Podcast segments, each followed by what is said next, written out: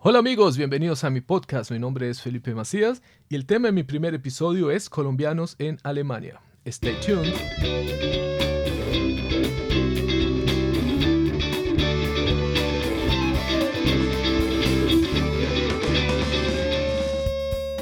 Alemania se ha convertido en el segundo destino más elegido para emigrar después de Estados Unidos. Esto debido, entre otras cosas, a su excelente sistema de salud y a su baja tasa de desempleo. Alemania es actualmente la cuarta potencia mundial y la primera a nivel europeo. La selección alemana de fútbol, por su parte, es la actual campeona del mundo. Y por si fuera poco, Alemania cuenta con uno de los mejores sistemas educativos del mundo. Estas son solo algunas de las razones por las cuales muchos colombianos han decidido emigrar a este país. Hoy estaré hablando con tres invitados espectaculares. Por un lado tendré a Christian Wickenbach-Hill, cónsul general de Colombia en la ciudad de Frankfurt, seguido por Laura Hernández, egresada de Pedagogía de la Universidad de Frankfurt y cofundadora de la iniciativa Basasif.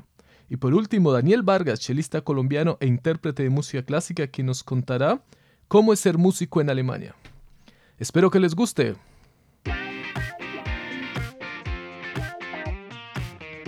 Mi primer invitado lleva viviendo en Alemania poco más de nueve meses. Viene de la ciudad de Bogotá y cuando llegó solo tenía un nivel A2 de alemán. Señor Christian Wickenbach-Hill, cónsul general de Colombia en Frankfurt, bienvenido. Bienvenido, muchas gracias, hombre. Bienvenido usted también aquí al consulado.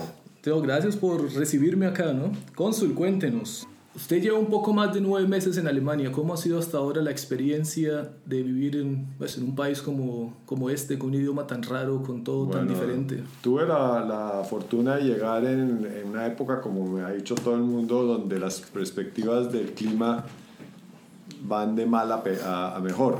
Entonces, eh, obviamente me tocó lo, lo, lo bonito de, de una ciudad como Frankfurt, que es el verano. Es una ciudad muy alegre en el verano, hay festivales en todos lados, constantemente están montando y desmontando toda clase de eventos de, de comidas, etcétera, que para alguien como yo que no ha tenido esa oportunidad de disfrutar eh, eh, ese ambiente tan alemán de, de, que la gente come sus salchichas, toma su vino de manzana y se la goza cuatro o cinco horas me tocó esa fortuna. La verdad es que ahora viene lo difícil. Me gustaría que me entrevistara, iniciar la misma pregunta en febrero del año entrante, a ver qué. Bueno, a ver, si, a, ver, si lo entendí bien. Eh, ¿Usted ya había estado anteriormente en Frankfurt o en Alemania en general? En Alemania muchas veces, pero muchas es muchas. Pero de paseo. De paseo todas. De paseo todas. Es la primera vez que tiene que vivir más de tres meses, cuatro meses, bueno, ahora nueve meses en, en, Frankfurt. Sí. ¿Cómo es la vida cotidiana de un cónsul en Frankfurt? Bueno, en el caso mío, por la falta de alemán y con el propósito de perfeccionar el, eh, el, idioma lo más que pueda, obviamente es un idioma muy difícil y soy consciente que, que no, no va a hablar perfecto. Eh, básicamente por las mañanas le gasto, hago ejercicio y después de eso hago una hora de alemán, me autodidacto con, eh, con el internet y después llego al consulado y, y arranca el, el, el, día consular que por las mañanas es, eh, nosotros atendemos de 9 a 1, es estar, eh, pues una de mis labores principales es eh, firmar todos los documentos, todos los trámites quedan autorizados por mí he tenido la oportunidad de, de, personalmente hacer varios trámites diferentes para entender un poco el concepto de, de, cómo funciona la tecnología y cómo funciona el trámite en sí y resolver problemas cotidianos que se generan eh, todos los días de personas que vienen eh, con malestar, hay gente que de entrada calcula que, que por nosotros ser un servicio público tienen el derecho de maltratarnos, entonces calmar a esas personas, ser entre comillas el diplomático diplomático, mejor dicho, cuando se, se, calienta un poco la situación entre el servidor público y, y, el, y, el, y, el, usuario del consulado, tratar de, de calmar esas asperas. Sí. Bueno, ahorita vamos a retomar la parte de las funciones del consulado, ¿no? Primero me gustaría saber, yo creo que a los oyentes también les interesaría mucho, saber un poco más de la persona, de Cristian, de Cristian okay. viviendo acá, Cristian es padre de familia, Cristian cómo vive el día a día fuera de su trabajo consular, cómo le va con la comida alemana, ¿no? Ahora cambiamos el ajiaco por la salchicha y el pan alemán. Al principio la comida alemana me encantó, pues salchicha con su pan eh, francés, ahí el perro caliente alemán, muy agradable, uno se aburre, eh, empieza a hacer uno falta sus comiditas, su arepa, su, su bandeja paisa. Su tamalcito su tamal, eh, su chocolate caliente, sus cosas clásicas de allá nos empiezan a hacer falta. Pero la realidad es que yo soy muy simple en comer, entonces no le meto mucho misterio y, y me alimento. Pues no, ¿Cuál era el resto de la pregunta? Eh, ¿cómo? Usted es padre de familia, ¿no? Ah, sí, yo, yo soy separado hace como 8 o 9 años.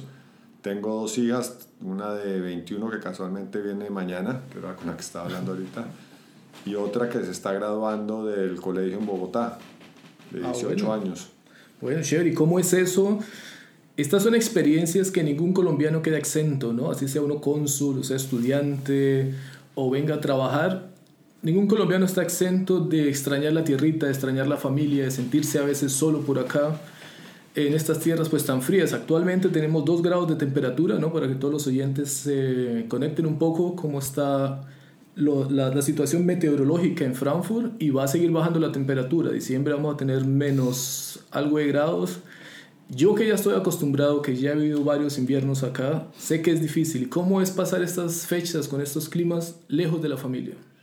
Pues por el momento, por, por, por lo nuevo todo y por lo interesante el cambio y romper con rutinas de muchos años de vivir en la misma ciudad, eso no, todavía no, lo, no he tenido tiempo de pensar en eso. Eh, como le comenté antes, vamos a ver en febrero, cuando me vuelva a preguntar qué, qué, qué, experiencia tuve del invierno. Hasta ahora el invierno está comenzando, estamos hablando que hace dos semanas estamos en temperaturas de Bogotá. Es, eh, todavía no hemos entrado al frío de verdad que, que amerite decir, bueno, lo que sí me ha dado muy duro y me ha impresionado mucho son los días cortos, que ya ese es otro tema que, bueno. que ahorita son las cinco y media de la tarde y yo, yo ya tengo sueño. bueno, sí, actualmente el, el, sol ya se está yendo a las cuatro y media, 5 de la tarde, ¿no? Para los oyentes que nos escuchan en Colombia. Y va a seguir escureciéndose más temprano, se pone nublado todo el tiempo. A la gente que está en Bogotá quizás no le choque tanto, pero yo que soy llanero, estamos acostumbrados a tener sol todo el día, calorcito, 30, 35 grados y de repente nos coge 2 grados de temperatura, nos da duro. Me ha impresionado eso porque además yo creo que uno como, como la parte animal eh, se vuelve como un oso polar y entramos a que le da uno sueño. Que esas ganas de salir afuera y estar afuera se pierden y uno piensa es como estar en la casa, recogerse, sí, se, se pierde ese Cuando yo llegué a Alemania, a mí me pasó algo muy muy peculiar, diría yo, ¿no? Eh, yo no había pasado ningún verano europeo, pues fuera de casa. Y estaba yo con mis amigas en un parque aquí en Frankfurt tomándome ahí unas gaseosas. Ah. y tenía que coger mi tren, mi último tren era a las 8 de la noche, eh, porque vivía a las afueras de Frankfurt en aquella época. Y si no cogía el tren, pues me dejaba y no tenía que cómo llegar a la casa, porque aquí en Alemania las distancias son una cosa tremenda. Aquí se puede uno transportar muy rápido, pero si uno pierde el servicio público, se jodió. Sí. Y uno se jodió. Cuando me di cuenta, diez y media de la noche. Perdí mi tren, perdí todo, ¿no? Por y este de día todavía. Y de día todavía, un sol tremendo. O sea, estaba alumbrando, como decimos en Colombia, una de la tarde. Sí. Y eran las diez y media de la noche, perdí mi tren, perdí, bueno, todas mis conexiones solo por lo, lo, que, a lo que usted se refería, ¿no? Nuestro sentimiento de colombiano, ese, ¿no? Si se oscurece me da sueño, si hace sol estoy despierto. Eso me pasó en el verano, a las 11 de la noche no tenía sueño. Sí, uno se siente todavía activo. El sol está brillando, significa que estamos de día. El sol se va, estamos de noche. ahora en invierno el sol se va a las 4 de la tarde. Sí, a las 4 me quiero ir a la casa a dormir. bueno, ¿y cómo ha sido la cuestión con el idioma? Porque llegar a Alemania con un A2 de alemán, ¿eso qué significa? La verdad es que el idioma es... Se me hace interesante aprender el idioma por conocer un poco, al, a, tener acceso al, al, al alemán al alemán como ser humano. Pero eh, para efectos de trabajo, el inglés 100% eficiente. Usted llama a la policía, llama a cualquier entidad gubernamental, llama a Sky, a el televisor no funciona, cualquier entidad bancaria, todo el mundo habla inglés. En el día a día, todo el mundo habla inglés. Si voy a comprar una salchicha, un currywurst, hablan en inglés. Eh, McDonald's hablan en inglés. Restaurante, el mesero habla en inglés. O sea que en ese sentido no me ha afectado, al revés. Es difícil aprender el idioma porque automáticamente la gente le habla en inglés. Eh, bueno, ahora sí empecemos con la parte ¿no? como laboral de ser cónsul. ¿Por qué cree usted que Alemania últimamente se ha convertido en un destino ideal para muchos colombianos. ¿no? Ahora vemos cada día más colombianos que quieren viajar o que están viajando a Alemania. A ver, la verdad es que turísticamente Alemania nunca ha traído mucho colombiano y en esta crisis que hubo en Europa, sobre todo en España, que es donde la mayoría de nuestros colombianos están, les tocó salir, eh, por las mismas razones que los mismos españoles, les tocó salir de España a buscar nuevos horizontes y, uno de los sitios lógicos es Alemania por la, por la escasez de, de demanda, de oferta laboral que hay y la demanda tan alta laboral que hay. Y entonces eh, llegaron muchos colombianos de España y muchos de ellos con nacionalidad española y se registran como españoles por el beneficio que trae ser español ante Alemania que no tiene permisos de trabajo ni nada, sino que automáticamente pueden trabajar, no necesitan visa ni nada. Y el otro campo interesante que he visto yo es el campo eh, educativo, eh, donde vienen muchos eh, estudiantes buscando nuevas oportunidades de estudios, donde, donde Alemania ofrece, primero que todo, la, no la garantía, pero la capacidad de estudiar con muy pocos recursos y donde da también oportunidades de, de hacer carreras, eh, prolongar los estudios en el sentido que uno puede hacer maestrías y doctorados con una calidad excepcional, probablemente las mejores del mundo, donde, donde las, los doctorados y las maestrías, los niveles de investigación y los recursos que proveen para, estos, para estas carreras son muy altos y no tienen limitantes, donde en Colombia podrían encontrar limitantes por falta de recursos para, para hacer investigación. Esos para mí son como dos eh, fuentes de, importantes de ingreso de inmigrantes a Alemania de, de colombianos. ¿Cuáles son las funciones del consulado? para, alguien que no sepa, diga, bueno. El consulado básicamente es, es como una sucursal, lo voy a decir en esos términos como simplistas, una sucursal que presta los servicios de trámites de, de, lo que llamaríamos nosotros Cancillería, que en ese sentido sería pasaportes y visas, que es suplantar la oficina de la 99 en Bogotá con el mismo sistema operativo de computador, etc. Y por el otro lado también eh, representar a la registraduría donde, donde la persona se le pierde su cédula o necesita registrar un recién nacido hacemos la función de registraduría. Y por el otro lado somos notarios en el sentido que si usted necesita autenticar un poder, también hacemos ese trabajo. O sea, representamos esas tres diferentes entidades colombianas aquí. Esa es la, la función principal de un consulado, darle el servicio al colombiano de, de esos servicios para no tener que trasladarse a Colombia. Próximamente se llevarán a cabo las elecciones de presidente en Colombia, el 27 de mayo del 2018, para ser más preciso. Contémosle a los colombianos que están aquí en Frankfurt, bueno, los que están en el exterior, ¿qué hay que hacer para votar? ¿no? Las elecciones son este 28 de mayo del 2018, ¿qué se debe hacer? Lo, el único requisito es que antes del enero 15 esté registrada la cédula en el sitio donde va a votar. Hoy día es, eh, se puede registrar para votar en Frankfurt, Múnich, Hamburgo y Berlín. Una vez está registrado o fue registrado en años anteriores, porque una vez uno está registrado en Frankfurt, por dar un ejemplo, usted no tiene que volver a venir a registrarse. O sea, si usted se registra ahorita, puede seguir votando hasta que no haga un cambio de registro. O sea, el plazo es hasta el enero 15. Sí. O sea, atención colombianos en el exterior tienen hasta el 15 de enero para para registrar, inscribir, la, cédula. la cédula. ¿No viene acá al consulado con cédula o pasaporte? Con cédula nomás. para registrar puede venir con el pasaporte, para votar solamente con la cédula. Solo con la cédula. no contraseña nada, físicamente la cédula. ¿Y si uno perdió la cédula? No vota. Para registrarse, obviamente sí le autorizamos que se registre, porque básicamente nos está informando que, que quiero votar aquí pero en el momento de votar sí tenemos que cerciorarnos que usted es el que está votando y el único documento que es válido para votar es la cédula. ¿La elección es el mismo día que en Colombia, el 27 de mayo? O hay... No, nosotros tenemos una semana que es una gran diferencia. En Bogotá, en Colombia, perdón, es un día puntual que usualmente es un domingo. Aquí se abren las, las puertas una semana. Bueno, como para ir cerrando, ¿qué es lo que más extraña de Colombia, Cristian? No el consul, sino Cristian Bickenbach. ¿Qué es lo que extraña de Colombia? Yo creería que la gente, las amistades, la familia. Más en épocas navideñas, los buñuelos, la novena. Bueno, eso... El tráfico también lo extraño. el trancón, el trancón, En, la séptima. Sí, el taxista atravesándose. Sí, no, el Transmilenio.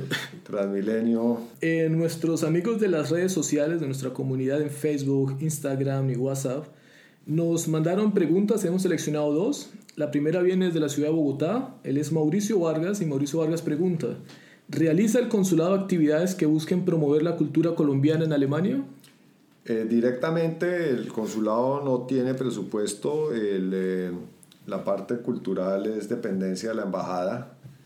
Nosotros tratamos de, y la embajada obviamente hace esa es una labor que tiene y la hacen muy bien nosotros como consulado estamos tratando de dar apoyo a las organizaciones que están constantemente tratando de, generar estos encuentros. Y cuando hablo de dar apoyo es participar en las reuniones, opinar, eh, buscar salones eh, que no tengan costo para poder hacer estos eventos. Si es necesario poner el nombre, eh, pues el apoyo del consulado, invitar eso sería como el apoyo, la manera que podemos dar un apoyo. Y, y también reunir gentes de diferentes eh, sectores, porque el consulado es el que está medio, entre pues, pocas palabras, invitando. Eh, la siguiente pregunta la realizó Fawaisa Barbosa. Ella es una estudiante de maestría en Frankfurt. Y bueno, nos preguntó, ¿qué pueden aportar los colombianos que se han o se están formando en Alemania al desarrollo de nuestro país?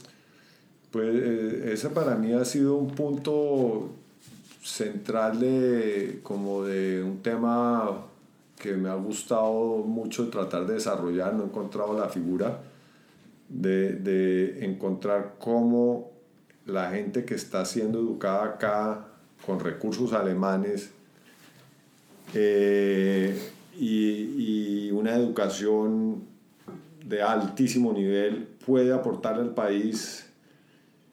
Y una, la, la, primera opción que se le ocurre a uno es decir, esta persona vuelva a Colombia, aporte lo que usted aprendió llegando a Colombia y participando en, en, el futuro del país. Entonces, eh, mi primera perspectiva era de que el colombiano no iba porque no había encontrado oportunidad de trabajo o porque no se les ofrecían las condiciones económicas eh, atractivas para, para volver y he encontrado que hay dos casos muy puntuales del colombiano. Uno que estudia y lo que estudia obviamente en Colombia no es apto el que estudia física, etcétera, pues ni siquiera sé cómo se llaman las carreras tan sofisticadas que pueden llegar a estudiar acá.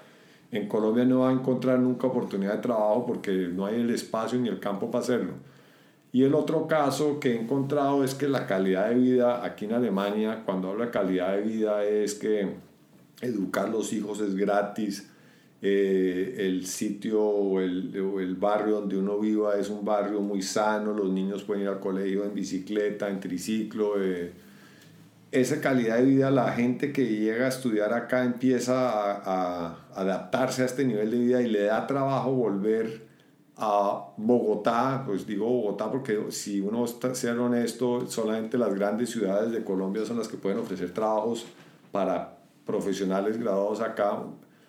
Encuentra uno que esa calidad de vida que ofrecen las grandes ciudades de Bogotá la sacrifica mucho el transporte público, eh, la inseguridad que puede tener eh, o calcular que haya la, eh, la gente que estudia acá. Entonces uno pensaría que la única manera que puede aportar el colombiano que no quiere volver a Colombia es, es por diferentes medios transmitir ese, ese, ese, conocimiento que ha adquirido acá y buscar diferentes plataformas para, para llegar a, a, los colombianos con su, con su conocimiento que es único pues, o especial. Sí, yo también creo que hoy en día con la tecnología, con el Internet, con todo lo que existe, no debe ser difícil compartir y transmitir el conocimiento que se encuentra aquí en Alemania o que se encuentra en países como Estados Unidos, Canadá, Francia, etcétera, con los colombianos. Yo creo que los colombianos tienen esa motivación, el colombiano quiere aprender, el colombiano quiere seguir adelante, pero desafortunadamente no pueden venir todos a Alemania. Sí. Sí, eso es como un poco viable. Gracias nuevamente, cónsul, por aceptar esta invitación a participar en mi podcast, que es realmente nuevo. Queríamos hablar hoy acerca de los colombianos en Alemania y qué mejor que iniciar con el cónsul general en la ciudad de Frankfurt. Por último, actualmente se ha visto en redes sociales, en canales de televisión, que por ingenuidad de muchos colombianos y por las expectativas de, mejorar su calidad de vida, caen en las redes de personas inescrupulosas, caen en las manos de personas que estafan, personas que mienten en nombre de Alemania ¿Qué recomendaciones le daría usted a los colombianos que estén planeando viajar próximamente a Alemania, los colombianos que están soñando venir a Alemania, ya sea aprender alemán, a trabajar, a estudiar? ¿Qué recomendación le da usted a ese colombiano que está pues, escuchando? La, primera recomendación es eh, acceder al consulado alemán en Colombia, donde le van a dar toda la información que necesite ellos son muy conscientes de, de, las diferentes, hablando del caso de las au pairs, eh, hablando directamente ya con la embajada, me dicen que ellos tienen toda clase de formación en la cual le informan a la gente cuáles son las agencias seguras, cuáles agencias no, no funcionan. Y, y, si uno coge los otros diferentes casos, también ellos tienen como todas las herramientas para informar al, al, al turista o al estudiante de de todos y básicamente es asesorarse de ellos mismos allá en Colombia. Bueno, ya, ya escucharon, ¿no? Simplemente no ser ingenuos, estar en la jugada, como siempre decimos en Colombia, no hay que estar en la jugada, hay que estar revisando las páginas constantemente. Si alguien les garantiza unas prácticas empresariales en una empresa, pues llamen a la empresa directamente, pregunten, conocen a esa persona, no la conocen.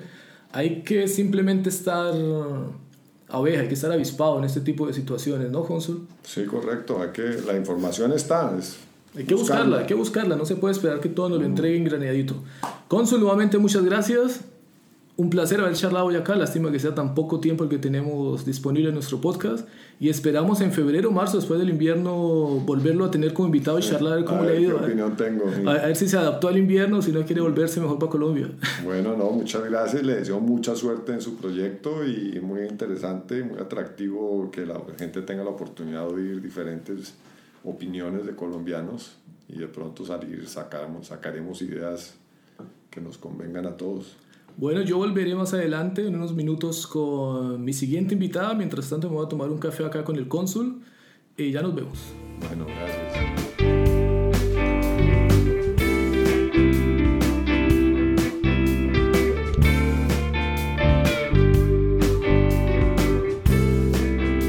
Bueno, mi segunda invitada del día de hoy en el tema colombianos en Alemania es Laura Hernández de la ciudad de Bogotá, que se encuentra ya hace varios años viviendo en Alemania, realizó su estudio, ahora está trabajando. Bueno, mejor que nos lo cuente ella. Laura, bienvenida, ¿cómo estás? Hola, muchas gracias por la invitación. Sí, bueno, yo vivo en Alemania desde hace 10 años. Laura tiene 28 años, o sea, lleva media vida viviendo acá en Alemania. Sí, bueno, llevo viviendo mi edad adulta en Alemania, después del colegio de hacerlo en Colombia, decidí venirme para Alemania como OPEA, como niña de OPEA. Y de, de ahí resultó de solo ser un, un intercambio. Eh, bueno, ya son 10 años y sí, ya es como toda la edad adulta que he vivido acá y estudié acá. ¿Qué es ser OPEA? Porque muchos oyentes van a estar diciendo, bueno, chévere, la palabra suena internacional, pero ¿qué es ser OPEA? Ser es un, es un programa de intercambio cultural. Eh, está pensado en que una niña de un país, como decir Colombia, que fue en mi caso, viene a Alemania y se encarga de cuidar a los niños de la casa de una familia alemana. Eh, por ese trabajo se recibe un pequeño, una pequeña mesada y bueno, uno puede vivir en la casa de la familia, uno recibe comida, eh, también tiene la oportunidad de conocer la cultura, tiene la oportunidad de conocer la ciudad, de cómo vive una familia alemana. Eh, en el caso de Alemania, eso es ser au pair. Ah, ok, bueno, tú estuviste aquí entonces como au pair, tú estabas en Bogotá, dijiste, bueno, terminé el colegio, ahora hago con mi vida. Sí. Y de repente voy para Alemania. Sí. ¿Y por qué Alemania? Eh, bueno, lo puedo explicar así, mucha gente me lo pregunta y siempre lo explico así. Siempre soñé con irme de Colombia, no porque me vaya mal en Colombia, sino siempre fue mi sueño. Y por casualidades de la vida salió el programa PER. En ese entonces yo tenía 18 años, recién salía del colegio. Yo quería irme para Estados Unidos, aprender el inglés y todo el cuento. Y bueno, Estados Unidos no nos daba la visa muy, muy fácilmente por diferentes motivos, por mi edad, por ser en ese entonces pues de Colombia. En ese entonces los alemanes, bueno, Alemania requería mucha gente para cuidar a los niños. Entonces estaba dando la visa en esa época muy fácilmente. Entonces en la agencia a la que yo acudí me dijeron, mira, vete para Alemania, la visa la das muy rápido, la cosa es el, idioma. ¿Te le mides a estudiar el idioma? Yo dije, sí, me le mido y por eso fue a Alemania. Bueno, ¿tuviste que aprender alemán eh, inicialmente en Colombia antes de viajar? Eh, para el programa pero en ese entonces se exigía un nivel A2, que se consiste en poderse, poder decir el nombre, la edad, poder decir si uno tiene hambre, tiene sed, si uno se pierde en la calle más o menos, poder preguntar para dónde puede coger. Sí, a uno le piden eso, hice un A2 en ese entonces para poderme venir a Alemania. Bueno, ¿cómo fue? No sé, ya pasaron 10 años. ¿Cómo fue ese primer contacto con la cultura alemana cuando llegaste acá? Siendo de Colombia, ¿había salido alguna vez del país anteriormente? No, fue mi primera salida del país. El primer encuentro con la cultura alemana, para mi fortuna, fue muy agradable porque la, la familia donde llegué, la madre hablaba español, entonces para mí fue como llegar no a un lugar muy, muy extraño, sino algo familiar, era el, idioma. Entonces la llegada fue bastante buena para mí. Em, tuve una familia buena, los niños fueron buenos, em, pero sí me hubiese deseado saber más el idioma porque tuve un poco de dificultades de comunicación con el papá de la casa. Eh, tú al comienzo no, no hablabas inglés, ¿no? Cuando viniste solo sabías pues español y un A2 de alemán. Eh, yo tenía el inglés del colegio, pero era, era un inglés que no se practicaba, era un inglés que estaba solamente en los libros y en los cuadernos. Entonces era el español, el poco alemán que había yo aprendido en, seis meses, no, en un año, perdón, y sin, tampoco sin practicar. Entonces era como una comunicación con los alemanes, como con las uñas y como con los pies y las manos. Bueno, ¿y cuánto tiempo necesitaste más o menos para, no digamos dominar el idioma, sino para hacerte ya entender, decir, bueno, ya me siento bien hablando con otras personas? ¿Cuánto tiempo más o menos duró ese proceso hasta que dijiste, ya ahora sí puedo hablar en alemán? Fue un proceso largo, eh, para mi fortuna, como no hablaba inglés muy bien, entonces me tocaba hablar eh, alemán. La primera familia era una familia que vivía en un lugar muy, como lo digo, muy pequeño, donde había pocos extranjeros, entonces siempre me sentí obligada a hablar en alemán. Eh, después de pasados seis meses llegué a Frankfurt a una familia, a una familia alemana. Esta era una mamá soltera, ella no hablaba español y ella me, digamos que me llevó a retar mucho porque eran, como requerían mi ayuda al 100%, yo tenía que ir a la, a la panadería, yo tenía que ir al colegio desde el niño a preguntar. Entonces con ella como que entré en práctica con el alemán y desde ahí me sentí más segura. Yo creo que por las circunstancias en las que yo estuve, yo duré más o menos como dos años para, o sea, un año como para poderme comunicar, porque por, la, por, las, por las situaciones que yo me encontraba me tocaba y ya como pasados los dos años ya me sentía mucho más segura para, para, pues para comunicarme, ¿no? Ok, excelente, bueno, 10 años. 10 años en Alemania significa varios tipos de visa. No, tú no puedes durar aquí 10 años con la visa de au ¿Qué visas has solicitado hasta este momento? Hasta el día de hoy, 2017, ¿cuántas visas has tenido y en qué consiste cada una? He tenido en total, he tenido cuatro visas, si no me equivoco. La primera visa fue la visa au que dura un año porque uno puede ser solamente un año en un país au pair. Entonces yo cumplí un año en Alemania. Después de eso tuve la oportunidad de tener la visa de estudiante de idiomas. Después de ser estudiante de idiomas tuve la visa para, para entrar al Studienkolleg, que es como la nivelación del bachillerato de Colombia para entrar a un nivel alemán. Eh, luego tuve la visa de estudiante de la Universidad de Frankfurt, que es la misma del Studienkolleg. Y la última fue ya mi visa de trabajo. Para los que están, por ejemplo, en Colombia, en Perú, nos están escuchando en este momento, ¿qué es el Student College? Empecemos por ahí.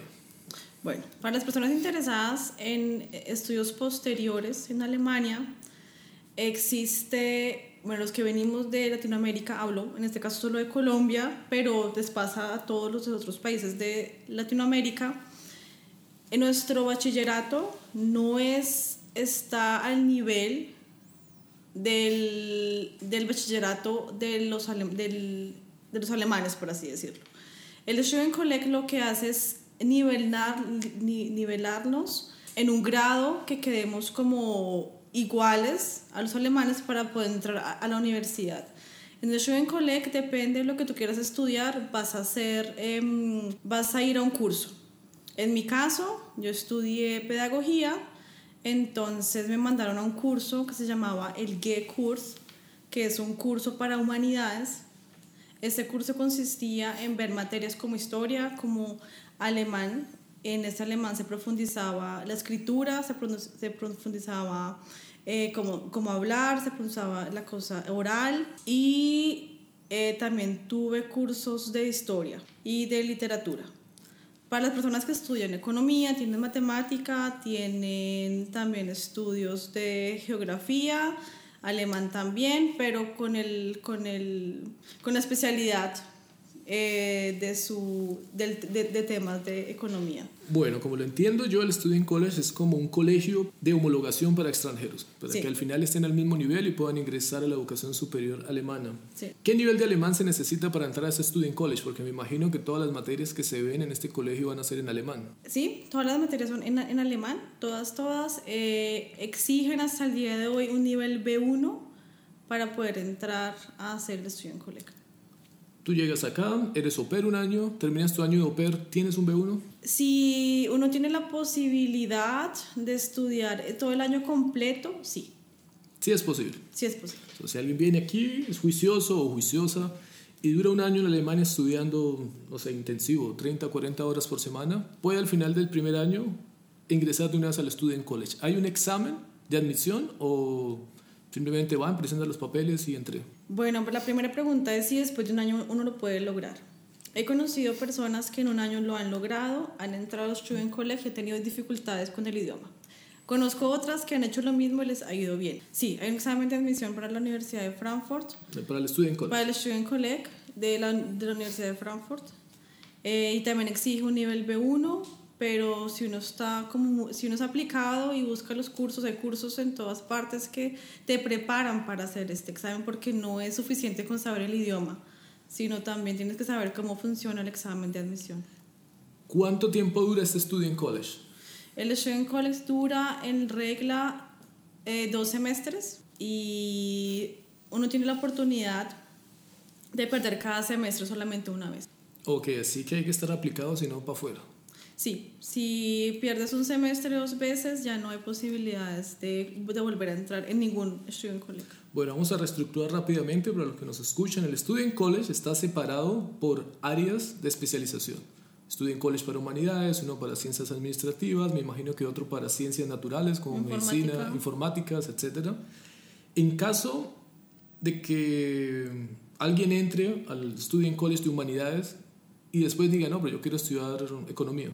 Todo depende, porque ellos lo que hacen, hay una, um, ¿cómo se diría? Como eso está reglamentado en que tus notas de tu país natal van a ser eh, homologadas. Del colegio. Del colegio. Si tienes un buen, no sé, digamos, eh, tienes un excelente puntaje y quieres estudiar humanidades, lo estudias, y, pero quieres cambiar a estudiar economía, como es el caso que tú me estás diciendo, y tienes unas notas muy buenas, tú puedes hacer el cambio. O sea, notas buenas desde tu país natal. Pero si tus notas no son muy buenas, no puedes hacer este cambio. Pero cuando te hacen la, em, te homologan como tus, tus notas o te las traducen, lo que significaría acá en Alemania, ellos te dicen para qué cursos tú puedes aplicar o para, para cuáles no. Ok, bueno, entonces eres au pair. Después de ser au pair, para los que no les alcanza todavía el nivel de alemán, hace un año como estudiante del idioma, estudian de manera intensiva, otro año, digámoslo así, y aplican a su Student College, que es ese colegio de homologación para extranjeros, y después de terminar el Student College, ahí sí ingresan a la universidad como tal. Sí.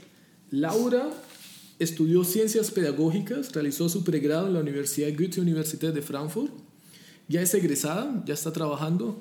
Cuéntanos cómo fue esa experiencia de ser estudiante en Alemania, cómo son los alemanes en clase, los alemanes que estudian, cómo es el ambiente universitario.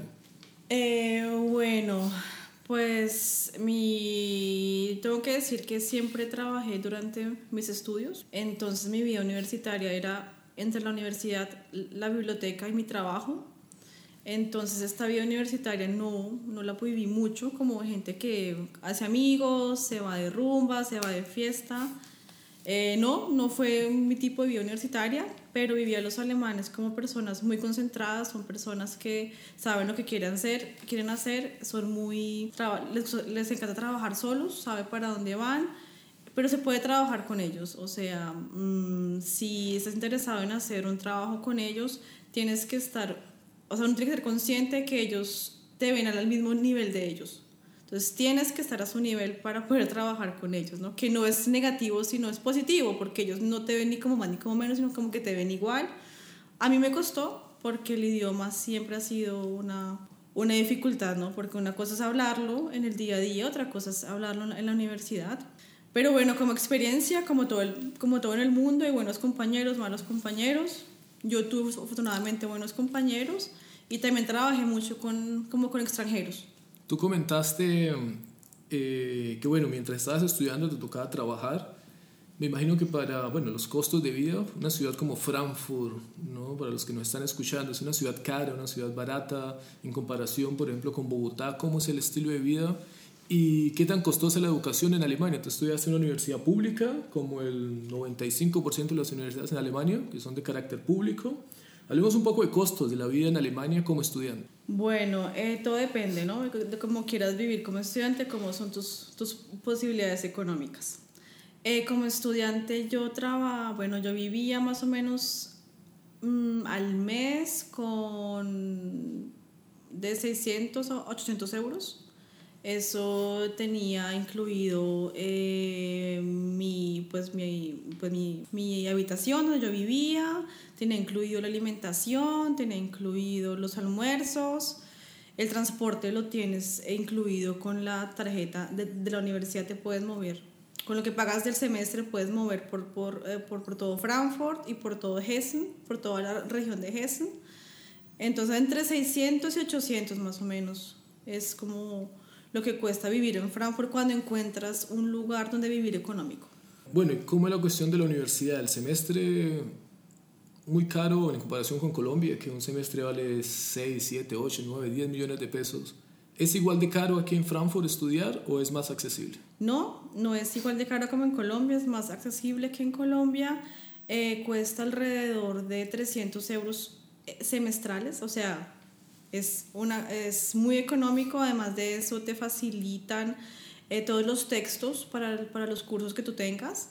Eh, en la Universidad de Frankfurt tienes una red eh, que se llama OLAT, bueno, no es tan importante, pero la hay, y allí pues los profesores suben todos los textos para sus seminarios y tú los puedes descargar en tu casa gratuitamente y no tienes que estar comprando los libros. Además de eso tenemos una, una biblioteca grandísima en Frankfurt, en la universidad. Además de eso tenemos la oportunidad de, mm, de, intercambiar libros con los compañeros. Y, y, si tú quieres puedes comprar los libros también. Y hasta incluso los libros acá son más económicos que en Colombia.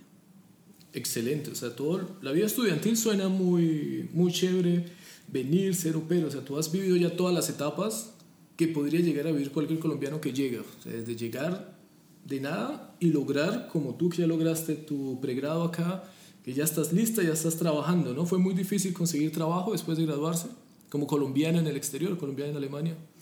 Eh, yo no lo, bueno, como colombiana no tanto, yo lo, fue fácil, pero fue por lo que yo estudié. Yo estudié eh, ciencias pedagógicas y en ese momento hay muchas ofertas para los pedagogos en Frankfurt porque no hay casi personal que quiera trabajar en este tipo de trabajo. Entonces, en mi caso, como egresada de la universidad, como pedagoga, fue muy, muy fácil encontrar trabajo, pero por lo que estudié, lo que estudié. ¿Cómo ha sido? No, pues ya después de 10 años uno se siente como medio alemán. ¿Todavía hay cosas que extrañas de Colombia? Por ejemplo, la comida, el clima. ¿Qué es lo que más extrañas de Colombia? Que tú dices, nunca me va a dejar de hacer falta. Uy, nunca me va a hacer falta la luz del día. Porque Alemania es muy fría, sí. A mí el frío me gusta, yo vengo de Bogotá, estoy acostumbrada al frío, pero no sé, o sea, no me acostumbro a la oscuridad. Porque tú, yo voy al trabajar a las 7 de la mañana, está oscurísimo, salgo del trabajo a las 5 de la tarde, está oscuro. Es algo a lo que no me, no me puedo acostumbrar. No te vas a poder acostumbrar. ¿Cómo es la comida en Alemania? ¿Qué comen los alemanes en el día a día?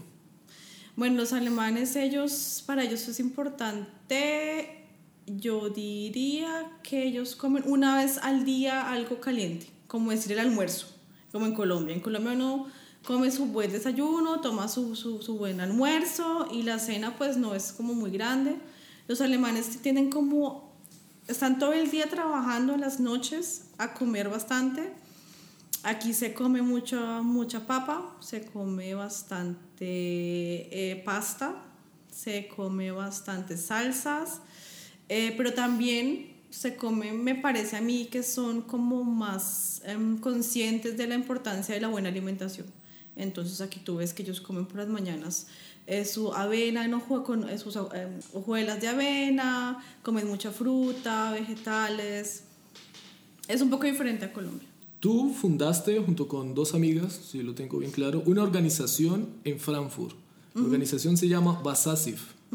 Esta organización se dedica a brindar acompañamiento a au pairs, que es lo que tú realizaste cuando llegaste a Alemania, y da acompañamiento también a estudiantes del idioma alemán de Sudamérica en Frankfurt. Cuéntame ¿Qué es Basasif y cómo surgió esta idea? Eh, Basasif es una iniciativa sin ánimo de lucro. Fue creada por dos compañeras mías y yo, por una colombiana eh, y por una que viene de Brasil. Eh, Basasif es una iniciativa en la cual se da información gratuita a las personas que están aquí como PERS, que vienen de Sudamérica y que desean saber sobre el programa PER, sobre sus derechos, sus deberes, sobre los derechos y deberes de la familia también, que se quieren informar sobre las posibilidades de hacer aquí estudios posteriores en Frankfurt.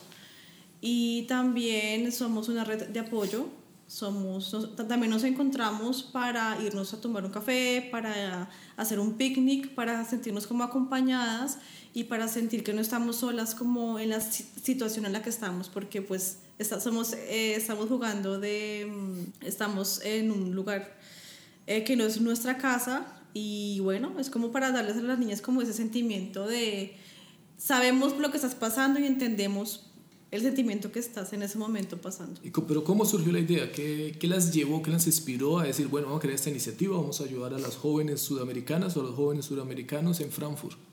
Eh, esta iniciativa surgió en un café colombiano en Frankfurt porque fue un encuentro de ex au pairs de diferentes países, fue algo muy, fue sin planear la verdad y hablando con ellas nos dimos cuenta que no hay un centro de información para las pairs, que no hay nadie que nos diga, nos cuente cuáles son las ventajas o desventajas de ser pair o que nos cuente cómo es el mejor camino para poder hacer las cosas mejor como pair, cuáles son las posibilidades para, para estudiar aquí, sino que como que cada una consiguió la misma información, pero por diferentes caminos y solas. Entonces surgió decir, bueno, vamos a juntarnos, a juntar experiencias, a juntar información, lo que ya sabemos, lo que ya vivimos, y, nos sentamos a hacer el proyecto porque queríamos que las personas que vengan ahorita como pelas, como que tengan un inicio más fácil. Me parece genial la iniciativa.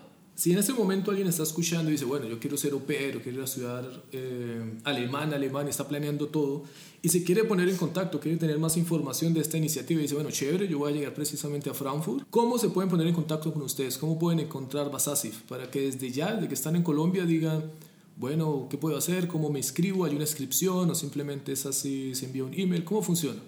Bueno, eh, nos pueden encontrar por Facebook como Basasif Frankfurt am Main. Eh, también hay un correo electrónico, es basasif.frankfurt.gmail.com Eh, y nosotras eh, nos pueden escribir al email, nos pueden escribir por Facebook. Nos encontramos una vez al mes en Frankfurt con las niñas, es una invitación gratuita. Eh, este mes vamos a encontrar y vamos a hacer galletas navideñas alemanas, muy típicas alemanas. Y solamente tienen que decir que quieren venir y vienen y, y, y, ahí hablamos y también podemos eh, hablar de cosas que tengan preguntas o tengan dudas, ahí también es la oportunidad para hablar de todo esto.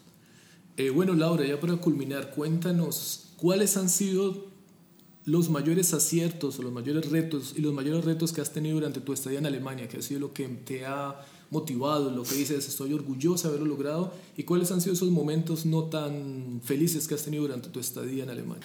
Los momentos más... Em, tengo un momento, fue muy feliz y muy duro al mismo tiempo, fue un momento en el que eh, recibí eh, la aceptación de la Universidad de Frankfurt para hacer el Studienkolleg, eh, que era mi sueño de estudiar en un, en un país extranjero al mismo tiempo recibí noticias de mi familia en Colombia, de, era una cuestión de enfermedades muy grave y era un momento en que yo no sabía si llorar o si, o si alegrarme. Y ese fue un momento en que como que mi vida em, la tuve que decidir en ese momento, en la que dije, bueno, o me devuelvo y dejo acá todo tirado, por decirlo así, para estar con mi familia, o espero y le pido a Dios o mi familia tiene que ver cómo lo solucione, yo me quedo acá haciendo mi sueño.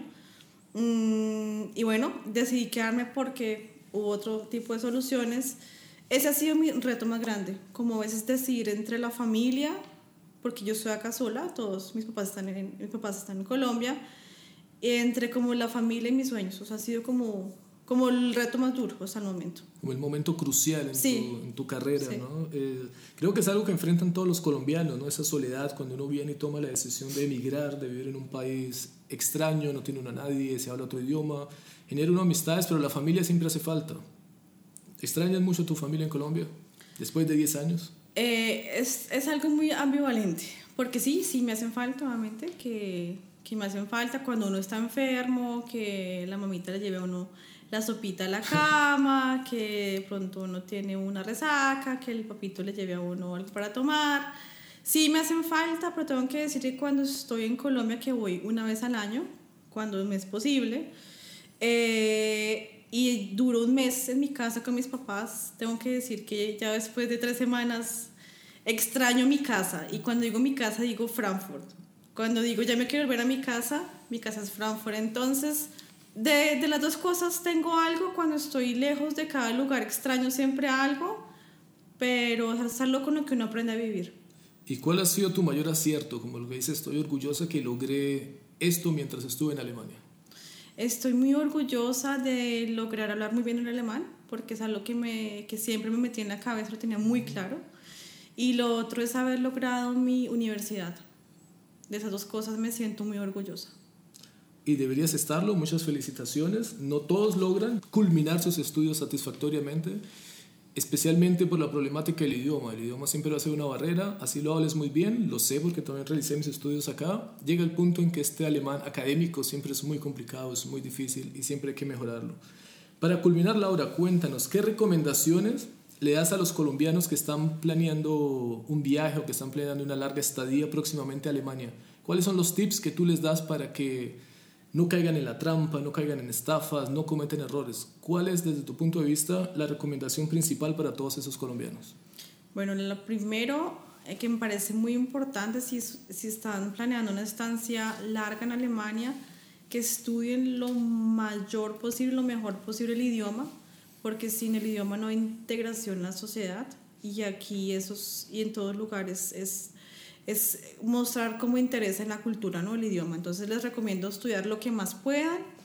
Lo otro es también informarse en los consulados, informarse en las páginas de internet con quién se van a venir a Alemania. Si tienen de pronto alguien que conozcan aquí en Alemania, que les pregunten, que averigüen sobre las agencias, que les pregunten sobre eh, programas de intercambios, porque uno tiene que mm, estar seguro que sea una empresa seria y no que lo estén a uno estafando. Por eso el idioma también es tan importante, porque a veces uno firma cosas sin saber y hay cosas que no están traducidas ni, ni al inglés ni al español, entonces recomendado el idioma, o sea, para mí es como clave, estudiar el idioma lo más posible. Bueno, ya saben muchachos, a ponerse a estudiar alemán.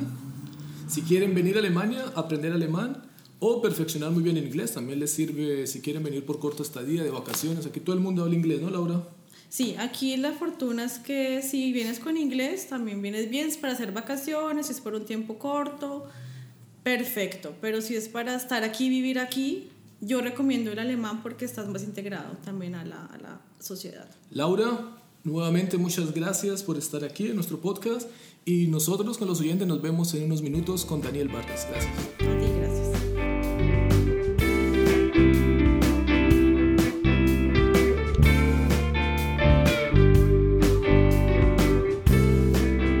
Bueno amigos, bienvenidos de regreso. Ahora tenemos a nuestro último invitado de este episodio, Colombianos en Alemania. Él es Daniel Vargas de la ciudad de Bogotá, músico de profesión. Daniel Vargas, bienvenido, ¿cómo estás? Eh, buenos días, tardes, noches. Eh, muchísimas gracias por la invitación. Cuéntanos, Daniel, tú eres colombiano, ¿cuántos años tienes, si te puedo preguntar? Eh, 31 años. 31 años, ¿hace cuánto tiempo estás acá en Alemania? Hace exactamente 8 años. ¿Por qué viniste a Alemania? ¿Cuál fue el motivo por el cual dijiste, bueno, me voy para Alemania? El sueño siempre fue em, eh, echar raíces en otras partes, en, en- algún otro lugar. Eh, originalmente el sueño era em, Italia, porque siempre quise vivir en Italia. Pero mm, a la hora de, de- de- de- de empezar a, estudiar el idioma, me cautivó mucho más el, ale- el alemán. Y ya habiendo empezado a estudiar alemán, eh, empecé solo. Eh, no quería saber nada más del italiano. Entonces, em, nada, se- tomé la decisión de, de, de intentar venir aquí. Intentar venir aquí. Bueno, tú eres de Bogotá, tú antes de venir, o sea, hace ocho años, ¿estudiabas música en Colombia? Sí, en Bogotá, en la Academia Superior de Artes de Bogotá, que es la Facultad de Arte de la Distrital. Y también tocabas el violonchelo, ¿sí? Sí, estudié violonchelo. Y antes de iniciar con tus estudios profesionales, ¿cuál era tu experiencia previa con la música? Eh, bueno, con el instrumento y, y más que todo en el colegio, o sea, lo que se hace antes, clases particulares. Eh, también estuve un semestre en la, eh, en la Luisa Calvo, que es, otra- es una academia de artes folclóricas. Bueno, tú eres de Bogotá, eres colombiano. ¿Cómo nació esta pasión por la música clásica? Hay, hay varios músicos en la familia. Cuando yo era chiquito, seis o siete años, mi hermana ya estaba en el conservatorio y muchas veces tuve que ir a acompañarla, no dentro de la clase, pero pues a estar ahí en el conservatorio y esperar. Y ya teniendo seis años, tenía yo también ganas de, de, de- de estar en el conservatorio. No se dio tan pronto para mí, em, pero no, después, después se dio. Pero sí, fue más que todo la, esa influencia musical Influencia musical de la familia. Eh, de la, sí, más que todo, más que todo, pues por mi hermana, mi hermano también. A mi hermano, em, mi hermano no es músico. Mi hermana sí es músico de profesión, es cantante, canto en la Javeriana. Y mi hermano no, mi hermano es psicólogo. Y, pero pues él también eh, es loco por la música. Actualmente el- su hijo, o sea, mi, mi, mi, mi sobrino, es músico también. Entonces hay, hay, hay bastantes músicos. en también familia. intérprete de música clásica o... Eh, mi sobrino en una, en una época eh, estuvo, estuvo aprendiendo cello eh, y después decidió irse por la, por el, por la música eh, pop. Por lo moderno. Más por lo moderno. Más sí. por lo moderno. Por lo sí. moderno. Me parece súper interesante, ¿no? Un, un músico y más, pues interpretar música clásica. No sé, yo no conozco la escena en Colombia. ¿cómo, ¿Cuáles son los espacios culturales que ofrece Bogotá, por ejemplo, para la música clásica? Bueno, en Bogotá, la oferta en Bogotá es eh, mm, relativamente grande. Eh, es, una, es una ciudad gigantesca. Eh, la ciudad tiene dos orquestas profesionales. Desafortunadamente, digamos, a comparación como eh, con, con las ciudades en Alemania, no hay, un, no hay una, un- un- una ópera. Sí sé que, o sea, hay, hay temporadas de ópera y hay un sinnúmero de orquestas juveniles, eh, orquestas de las, de las universidades. Ha crecido mucho porque la cantidad, la cantidad de, de- músicos crece. Eh, hace 20 años mm, habían, sí, si no estoy mal, es probable que esté mal, para aprender, para, para estudiar música estaba el conservatorio y un par de facultades y ahora, por ejemplo, en Bogotá, si son 10 facultades de música, en las universidades son pocas. Entonces la cantidad de, de músicos profesionales crece y de igual manera crece la, la, oferta. Entonces eh, em, me entero por colegas que arman otro, otras, otras orquestas sinfónicas, eh, financiadas, no sé cómo, o sea, financiadas privadamente seguramente. Entonces la oferta cultural en Bogotá sí es... Sí es grande. Es grande. ¿Tuviste la oportunidad de tocar en Colombia antes de venir a Alemania? Durante el estudio em, estuve un par de años en la Orquesta Sinfónica del Bosque, que fue como el, el, primer, primer trabajo pago. Eh, en ese entonces, eso fue en 2005. Eh, no pagaban mucho, pagaban como en ese entonces como 300 mil pesos por todo el semestre. y había que ir a ensayar todas las semanas. Pero fue una, fue una, fue una muy buena experiencia. Y después con, con la camerata de la, de la Academia Superior de Artes de Bogotá, con, con Frank Proes, que era el, el, director en ese entonces, que fue también una experiencia espectacular. Bueno, tú estabas en Colombia, estudiaste música, ya tenías tus pequeñas presentaciones. ¿Cómo fue el proceso de viajar a Alemania? Esta cuestión de visas. Yo lo que hice fue, antes, antes, de, antes, de, antes de venir aquí, sí, sí contacté, contacté a, le escribí a varios profesores, eh, a, varios, a varios chelistas en el área, en Frankfurt, tenía más o menos claro que, que quería venir a Frankfurt. Entonces contacté a varios profesores eh, a ver si podía recibir clase con ellos privada, eh, privadamente. Y lo de la visa fue, eh, yo vine el primer año como estudiante de idiomas. Entonces em, necesitaba un curso intensivo, creo que 18 horas a la semana y bueno, demostrar suficientes medios como para mantenerse. Apoyo de mis padres, mi mamá y mi papá me apoyaron demasiado, bastante, y, llegué primero como, como estudiante de, de idiomas, porque se necesita un tiempo para prepararse. ¿Cuánto tiempo necesitaste más o menos para no dominar, sino para aprender el idioma alemán a un nivel que, que, dijiste, bueno, ya me puedo comunicar con las personas, ya puedo hablar en la calle, puedo pedir una pizza, una gaseosa? Bueno, durante los primeros seis meses muy chapoteado. O sea, en el curso, en, el curso, en, en, la escuela de idiomas era mucho más sencillo, claro. Se le entiende, se, se, se le entiende los, al, al, yo le entendía muy bien a la profesora, todo eso. Pero en la calle sí, muy chapoteado, entendía realmente poco. Mm, tardó, me, me demoré por lo menos unos ocho meses y ya cuando empecé a estudiar ya fue mucho más sencillo. ¿Cómo es el proceso para estudiar en, en Alemania música? ¿Existen universidades especiales para ello? O... Sí, existen en todo el país. Creo que son eh, mínimo mínimo una escuela de música, una escuela superior de música por cada estado federal. Eh, algunas, algunos estados tienen más. Eh, por ejemplo, en, en, en Baden-Württemberg hay tres escuelas. En Baviera hay tres también. En Múnich, en, en, en Nuremberg y en Würzburg también hay otra. En Hessen solamente hay una, en Frankfurt. Eso es escuela como tal, hay, eh, hay otras, un poco más pequeñas. Em, en Berlín hay dos, en Brandenburgo no sé, en, bueno, en, en, en eh, Renania del Norte y Westfalia hay una muy grande que es la que está en Colonia y está diseminada, hay diferentes, está en diferentes ciudades. ¿Y es, es, muy difícil encontrar un, o recibir un cupo en este tipo de...? No es fácil. No es fácil. No es fácil. ¿Cómo es el proceso? Uno, uno se escribe en la admisión y te invitan a la, a, la, a la, audición. Tienes que ir a tocar. En algunos casos, cuando estás haciendo, digamos, el bachelor, eh, hay que hacer un examen teórico, porque sí hay un prerequisito, y, y, el examen instrumental. Entonces vas y tocas, y si, si es suficiente, eh, pasas el examen. Pero no es suficiente, o sea, no, no, que hayas pasado el examen no, quieres decir, no quiere decir que te, que te den el cupo, porque los, los cupos son limitados. Okay. la, la, educación, la educación pública es gratuita, entonces la asume, la asume el Estado. Eh, entonces, claro, los cupos son, son limitados y eh, que hayas pasado el examen no quiere decir que tienes el cupo. Ok, bueno, pero tú tuviste suerte o Yo bueno, tuve tuviste suerte. el talento, tuviste el talento, ¿no? ¿Tuviste bueno, no, no, pasé el examen en ese entonces y después tuve que esperar a que, a que, a que saliera el cupo Em, yo estudié en Darmstadt. 20 minutos con el 3 desde Frankfurt, es otra ciudad más o menos grande, es una ciudad estudiantil.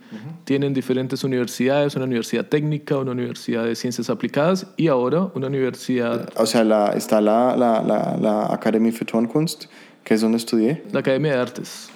Sí. Bueno, entonces recibiste el cupo, entraste, ¿cómo fueron los primeros, las primeras semanas en un conservatorio, en una escuela de artes alemana? bueno, lo primero es eh, la fascinación por la, por la infraestructura. Mm, Yo me acuerdo muy bien en, en la SAP, eh, teníamos un edificio muy grande, pero de todas maneras se quedaba pequeño porque dentro del mismo edificio estaba eh, artes musicales, artes escénicas y artes plásticas. Entonces éramos eh, en, en la SAP mm, en promedio 1.200 personas eh, en el Palacio de la Merced en Bogotá. Eh, entonces el espacio siempre era muy reducido. Había, salo- había suficientes salones para las clases, pero no había salones de estudio, por ejemplo. Ok. Entonces tú vas a la SAP y la gente está haciendo todo afuera. La gente está estudiando en los pasillos, eh, la gente, o sea, practicando en los pasillos, en el patio central, en el patio de atrás. Entonces cuando llegué aquí y, y tuve la oportunidad, o sea, de, de- de- de- de disfrutar la infraestructura, es un estado de fascinación increíble. De, oh, hay un salón, de, hay tantos salones de estudio donde puedo ir tres horas cada día a estudiar. Cada salón de estudio tiene un piano, o sea, es, es maravilloso. Y to- to- todo esto de la educación nos comentabas anteriormente que es financiado por el Estado. Eso significa que ¿cuánto pagabas por semestre? Eh, nada, no, en Darmstadt, eh, en Darmstadt eh, no, hay, no hay ningún tipo de, de, de, de cuota semestral. Completamente gratis. Completam- Acceso a Pagué- pianos, a, bueno, Sí, todo. Pagué 25 euros al principio, pero pues fue una, una cuota de, en realidad no sé de qué. Y de resto, bueno, un, un euro 50 por el ASTA, que es lo de la, la asociación estudiantil, que era para poder ir, a, para poder ir gratis al, al teatro en Darmstadt. Pero de resto nada. No, yo no Espectacular. Pagué, no pagué absolutamente nada. espectacular simplemente, ¿no? Se queda uno sin palabras, ¿no? Comparando el nivel de educación o como estamos viviendo ahorita en Colombia, el acceso a la educación superior, sea la rama que sea. Leí anoche, precisamente, que el semestre de medicina en la Universidad de los Andes está en 26 millones de pesos o algo así. Claro, el, eh, o sea, la, la univers- la- la- yo creo que la educación pública en Colombia sí está subvencionada. O sea, la, yo pagaba en, en la distrital, imagínate, hace 8, 10 años, mucho más, como, como 500, 600 mil pesos semestrales. El resto, el, el resto lo asume la ciudad. De todas maneras, claro, o sea, y, y- y yo me imagino que lo que hace el Estado es eh, mirar la educación como una inversión. Debería ser. Una inversión, claro, porque por ejemplo, si yo digo, eh, digamos, yo pago impuestos desde hace dos años porque eh, el, Estado asumió mi educación, yo, digamos, como extranjero, vengo aquí, tengo la oportunidad de estudiar, el Estado me paga, pues pago impuestos. Ah, tiene sentido. Igual en Alemania tú ves todas las calles funcionan, las autopistas funcionan, el servicio de transporte público funciona, el servicio de hospitales, la red hospitalaria funciona. Eso, eso y, y- y de, de formar a la gente, de formar a la gente para que entre al, al- al- al mercado laboral, es una inversión que hace el Estado porque entre más gente trabaje, pues más dinero recoge de la gente. O sea, los impuestos no son, los, los impuestos son, son relativamente altos, pero es, es una buena inversión. Vale la pena. Es una buena inversión. Vale. Recoges mucho el dinero de regreso que inviertes en la gente. ¿Cómo es el, bueno, tú estudia- tuviste la oportunidad de estudiar en Colombia, ¿cómo es el nivel de educación entre Alemania y Colombia? Bueno, depende mucho de los profesores. Eh, yo sé que en Bogotá hay muy buenos profesores. Hay muy buenos profesores instrumentales. Yo diría que la diferencia en el nivel eh, se ve a nivel de recursos. O sea, de la cantidad de recursos que tienes a disposición. Y, bueno, también que em, el, nivel, el, el nivel de educación musical es de- de- de- desde, una, desde una temprana edad tiene mucha más disposición de recursos, de recursos financieros, de recursos, eh, conocimientos, por ejemplo, y que eh, la gente, Alemania viene, viene gente de todo el mundo, entonces eh, la competencia es... Es alta, pero es, Es una alta. competencia sana, es una competencia que te lleva a practicar Sí, claro. más. Claro, claro, porque claro, como tienes acceso a los recursos y tienes acceso a, a ese conocimiento, entonces el, el nivel tiende a ser muy alto. Y lo otro es que, claro, como em, los cupos, por ejemplo, para el estudio, incluso también para trabajar, son, muy, son, son, son limitados, entonces eh, la exigencia es mucho mayor. Eso sube muchísimo más el nivel. El nivel, claro, aumenta mucho más el nivel.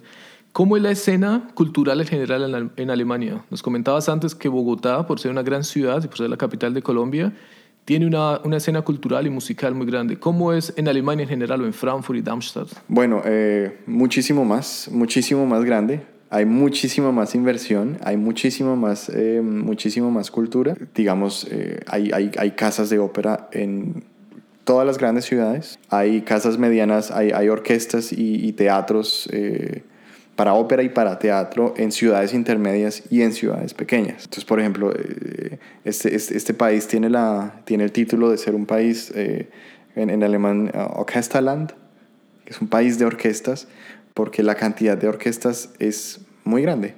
Hay diferent, incluso, incluso hay diferentes tipos de, de, de, de escalafón para las orquestas. Eh, más que todo a, a, partir de las, a partir de los recursos que la orquesta tiene y de su tamaño. Eh, digamos, la, la, la, Filarmónica de Berlín está por encima porque pues, es una orquesta que, que se financia también sola. Okay. Tienen después eh, las, las, las, orquestas de la radio y están las orquestas de la ópera de cada ciudad. Entonces en Frankfurt hay una ópera, hay una orquesta de la ópera porque hay una ópera, en Darmstadt hay una orquesta, en Wiesbaden también hay una orquesta un poco más pequeña. Eh, en Heidelberg, eso, todas ciudades intermedias, ciudad intermedia que se respete tiene una orquesta e incluso ciudades mucho más pequeñas también. Entonces, eh, claro, la oferta es... Puf, gigante, espectacular. Es gigante. Sí. Eso a nivel orquestal, por ejemplo, pero pues obviamente también a nivel mucho más pequeño, eh, hablando de, de, de, otros, de otros géneros, por ejemplo, la, la, la, la, escena del jazz en Berlín es... O sea, cuando tú quieres hacer jazz en, en, en Alemania, vas a Berlín porque hay 50.000 bares en donde puedes escuchar muy buen jazz. Eh, en Frankfurt también. Eh. Espectacular, simplemente, ¿no? ¿Qué es lo más difícil de la carrera como artista, mejor? ¿Qué es lo que tú siempre te has, te has preguntado desde Colombia o acá? Bueno, como artista, ¿cuáles han sido los retos a los que te has enfrentado en esta carrera musical? Bueno, el, el, lo primero es que, el, digamos, aquí el, el mercado laboral también es muy competido. Entonces no es, eh, independientemente del, del, del, del, país de origen, es realmente competido. O sea, tengo muchísimos colegas que llevan, o sea, llevan años haciendo, haciendo audiciones. Okay. Porque no siempre hay una estera, no, no siempre hay, una, hay, una, hay un puesto libre en orquesta, que usualmente los puestos están ocupados hasta que te jubilas, aunque últimamente sí hay mucho más, mucho más, eh, mucho más eh, contratos por tiempo. Entonces no hay, muchos, no hay muchas plazas libres, entonces todas es, es, están muy peleadas en orquesta y, el, y en la enseñanza también. O sea, eh, es, es, esperar siempre que haya un, un, lugar libre para enseñar y usualmente hay bastantes aplicantes. Eso a diferencia, por ejemplo, con otros campos como en donde no, no sé, o sea, tú ahí sí me dices si no es verdad, eh, por ejemplo, un informático no tiene problema en conseguir trabajo. No, por supuesto que no. El informático dice quiero trabajar aquí, quiero trabajar allá y va a encontrar un, un, buen puesto en cualquier lugar. Sí, claro, hay muchas, muchas carreras en las cuales el, pues la persona se puede diversificar, ¿no? Puede decir, bueno, me, trabajo, por ejemplo, un economista puede desempeñarse en 10.000 ramas, pero un chelista solo puede tocar el chelo. Por ejemplo, o enseñar, o sea, es que o enseñar, o sea, enseñar, o sea, tú tienes, tú tienes eh, dependes mucho de, de, de, del, o sea, a, a, diferencia como con el informático que dice, bueno, yo me quiero ir para allá y busco trabajo allá, encuentro trabajo allá, dependes mucho del lugar en donde consigas el trabajo. Entonces, miras, por ejemplo, todas las, todas las, eh, las convocatorias que haya y vas y te presentas en donde sea y si pasas, pues te vas para allá. Yo me imagino que ya has tocado oh, cientos de veces en diferentes escenarios. ¿Cuál fue ese escenario importante en el cual te sentiste muy bien y todavía recuerdas? ¿Cuál fue el escenario más importante en el que has tocado hasta el momento que significa algo para ti? Bueno, una de las, una de las, de las experiencias más, o sea, más importantes, no, pero que recuerdo, que recuerdo con mucho cariño, eh, fue, hace, fue en 2013 cuando tuve, eh, estudiando, tuve la oportunidad de tocar en... De hacer un, un, un, un proyecto de dos semanas con la, con la Orquesta Juvenil eh, Franco-Alemana. No, no, conocía ese tipo de orquestas, no conocía ese tipo de proyectos. Eh, era, era nuevo, o sea, existen en, en, todas partes en el país, incluso en el continente, pero no, era nuevo. Eh, son orquestas juveniles que se reúnen durante un determinado periodo de tiempo, ensayan, están juntos, todos en, en, en, un edificio grande, en un hotel, o sea, se juntan personas de, de, muchos lugares. En ese caso, claro, era, era eh, la Orquesta Sinfónica Juvenil Franco-Alemana, pero pues venía gente de, de todo el mundo, de, de, muchos países del continente. Fue espectacular. Esa, esa, fue la primera vez que viví ese tipo de orquestas. Y tuvimos, sí, tuvimos una semana y media de ensayos, una pequeña gira. Entonces tocamos con la orquesta en, en París, eh, en Estrasburgo hicimos un concierto, hicimos un concierto en, en, la catedral en Berlín, hicimos un concierto en la, en la Thomaskirche, en la, la iglesia donde trabajó, por ejemplo, eh, eh, Johann Sebastian Bach, ahí junto a la tumba. Y el concierto en, en, en Bayreuth em, fue una experiencia espectacular. Fue una experiencia espectacular. Fue la primera vez. Y por eso es como la más memorable, de decir como, uh, hay ese tipo de orquestas, hay ese tipo de juntas. Más que todo como estudiante que son... ¿Y había más colombianos en, eh, en, esa ocasión o eras el único colombiano en la orquesta? No, de hecho había, había una, una, una, una, una violista de, de Popayán. ¿Y cómo se siente encontrarse a otros compatriotas ahí en estos proyectos, en estas, en estas giras?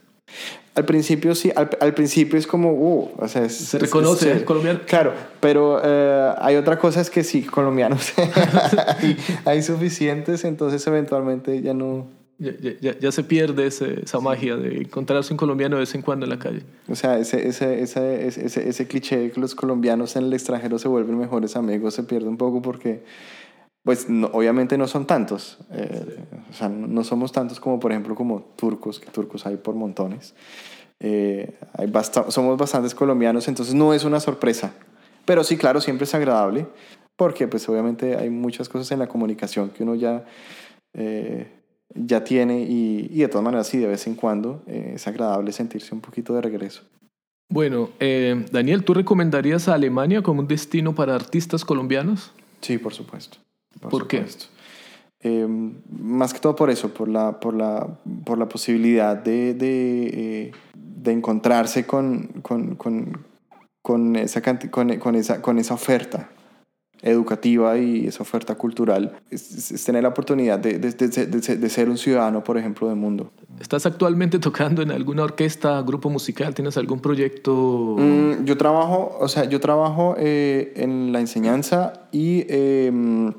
Eh, independientemente, en orquesta, o sea, con orquestas independientemente. Entonces salen proyectos, proyectos. Eh, Explícame un poco lo de la enseñanza. Estás.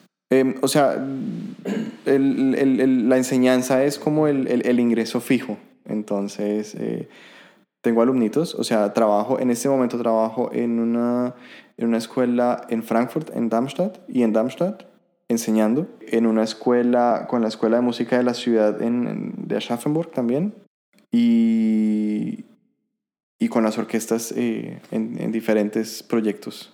Bueno, si, si, alguien que nos está escuchando y se encuentra precisamente en Frankfurt y dice, bueno, me encantaría escuchar el trabajo de Daniel.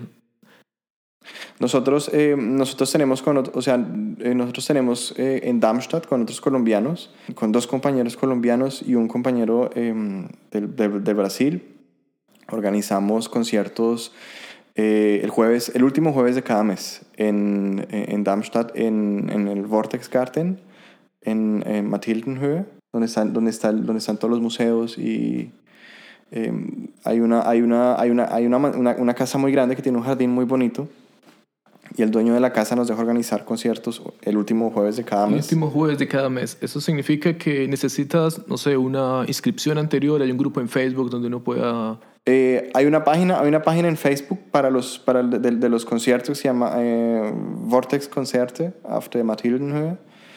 Lo puedes, se pueden encontrar ahí. Y ahí vienen, vienen músicos de, de todas partes también. Eh, la entrada es libre.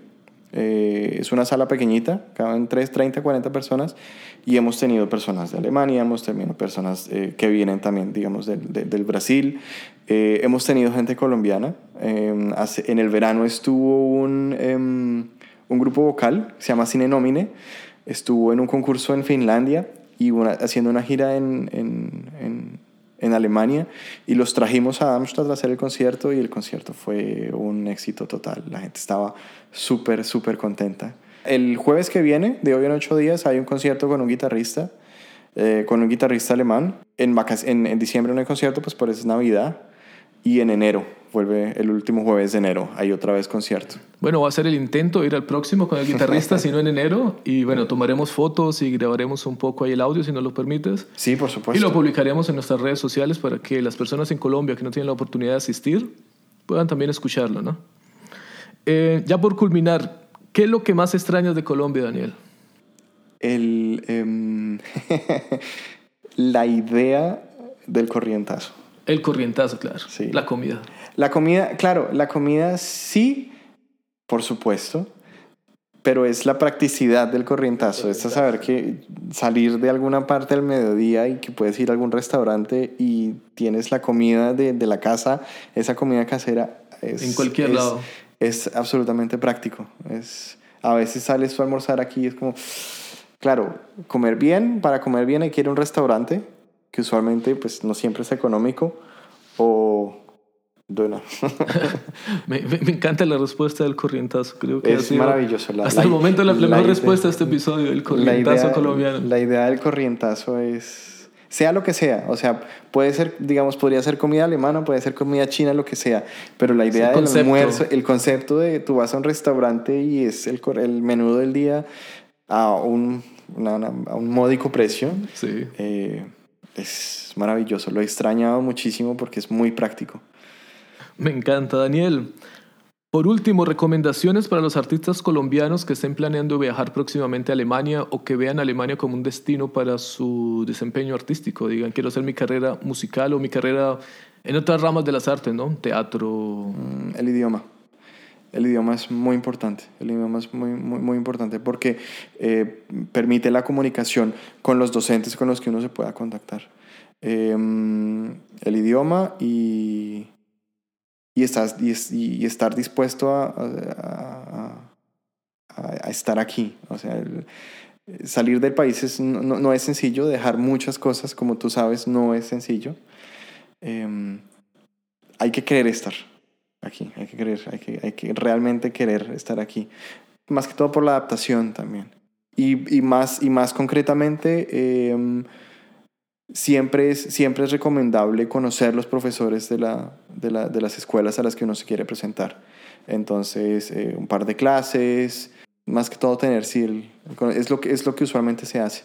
Si quieres estudiar en alguna parte, es ya estar aquí, recibir clases con él, con el profesor o la profesora y tener ese contacto. Eso se puede hacer muy bien eh, haciendo, digamos, viniendo antes a estudiar idiomas, por ejemplo, que fue lo que, que, fue lo que yo hice y es, y es lo que muchos hacen, que es llegar un año antes, eh, estudiar el idioma intensivamente, durante ese tiempo recibir clases privadas con el profesor de la escuela que uno le gustaría y, y ya de cara a la, a la a la preparación para los exámenes.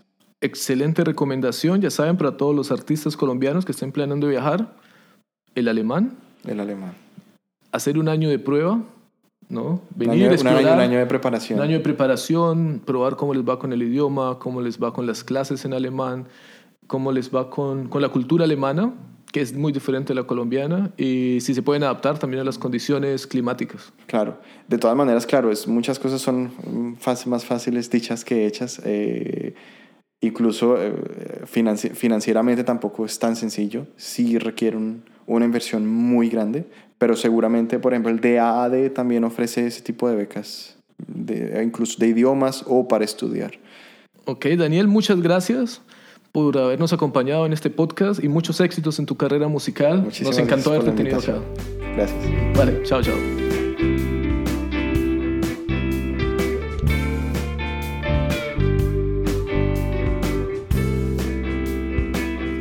Bueno amigos, llegamos al final de este primer episodio de mi podcast. Muchas gracias por haberlo escuchado hasta el final. Si aún tienes dudas o preguntas acerca del tema colombianos en Alemania y de las oportunidades que ofrece este país para emigrar, te invito a que me escribas por medio de las redes sociales. La próxima semana estaré haciendo un episodio especial de preguntas y respuestas acerca de este tema, así que no te lo pierdas. Además, te quiero invitar a que escuches mi siguiente episodio, Navidad por el Mundo, en el cual, junto a varios colombianos en el exterior, estaré charlando acerca de las diferentes tradiciones navideñas y de cómo estos colombianos celebran Navidad lejos de su familia. Recuerda seguirme en las redes sociales Facebook, Instagram o Twitter. Muchas gracias y hasta la próxima. Thin White.